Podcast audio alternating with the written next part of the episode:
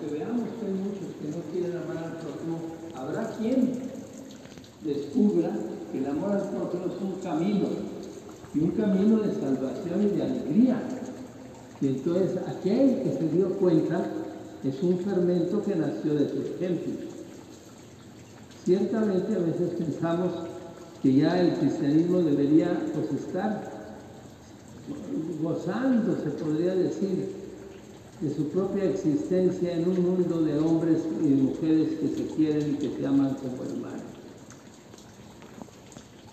Ciertamente, siempre nos damos cuenta que hay reductos de egoísmo en el corazón y que a pesar de que las cosas sean difíciles, el egoísmo a veces vence.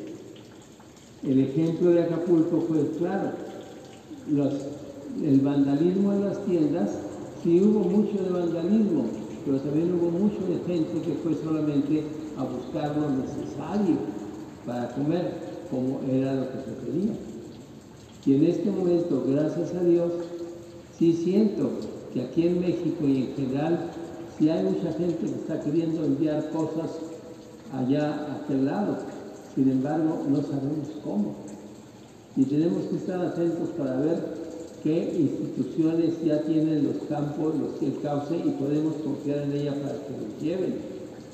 Yo les aseguro que luego que nos lleguen las noticias de cómo respondió México a la necesidad de Acapulco, verán que sí ha crecido el reino de Dios. Claro, en dos días en que no les ha podido llegar, la exigencia es muy grande. Pero tenemos que darnos cuenta que nuestro corazón sí da ejemplo de amor, será contagioso y ese es el reino de Dios. Continuamos con el Santa Misa.